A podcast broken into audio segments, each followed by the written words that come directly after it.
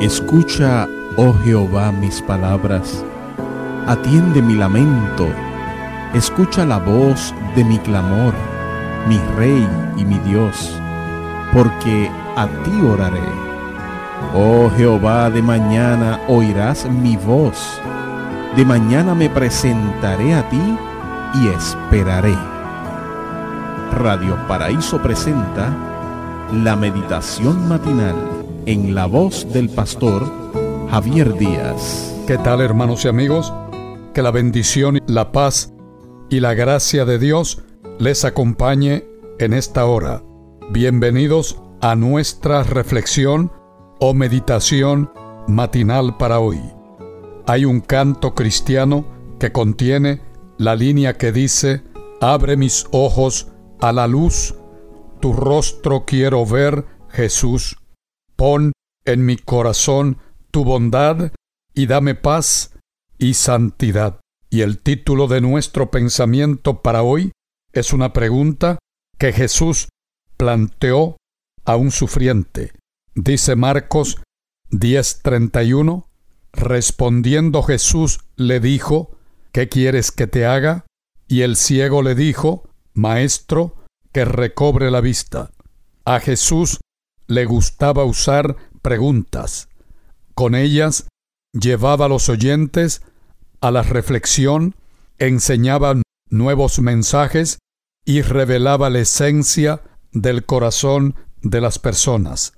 En Marcos capítulo 10 encontramos a Jesús en dos situaciones diferentes haciendo una de esas preguntas reveladoras. En busca de promoción personal, Santiago y Juan buscaron a Jesús. Después de preparar el camino, escucharon la pregunta, ¿qué quieren que haga por ustedes? La respuesta reveló que querían una posición destacada y autoridad en un futuro reino del Mesías. El maestro fue firme con los dos y les explicó los principios reales de su reino. Así lo vemos en Marcos 10, 39. En otra situación, Jesús escuchó los gritos que la multitud no logró silenciar. Era Bartimeo a quien Jesús le dirigió la misma pregunta. Versículo 51. La respuesta fue inmediata. Maestro, que recobre la vista. Y Jesús le dijo, vete, tu fe te ha salvado.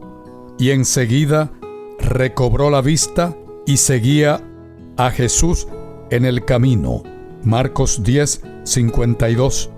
Mientras que Santiago y Juan mostraron la fuerza del egoísmo y la necesidad de reprensión, Bartimeo reveló la intensidad de la fe y la necesidad de restauración. Los discípulos salieron vacíos, tristes y necesitando aprender una lección. Bartimeo salió curado, elogiado y perdonado. En este comienzo del año, al recibir de Jesús la misma oportunidad, ¿cuál será tu postura? Elena de White aconseja lo siguiente en su obra Joyas de los Testimonios, tomo 1, página 263.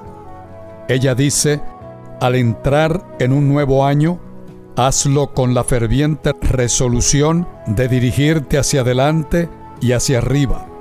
Sea tu vida más elevada y más exaltada de lo que jamás ha sido.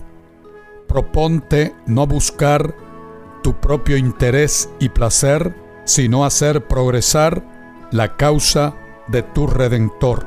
No permanezcas en una posición donde necesites ayuda, donde otros tengan que guardarte para conservarte en el camino estrecho.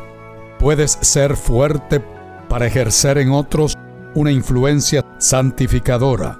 Puedes hallarte donde el interés de tu alma se despierte para hacer bien a otros para consolar a los entristecidos, fortalecer a los débiles y dar testimonio por Cristo siempre que se presente la oportunidad. Por lo tanto, hermano y hermana, amigo y amiga, busca a Dios por el motivo correcto y escucha por la fe la pregunta que abrirá tus ojos y hará de ti un candidato al trono de los salvos en el reino de los cielos.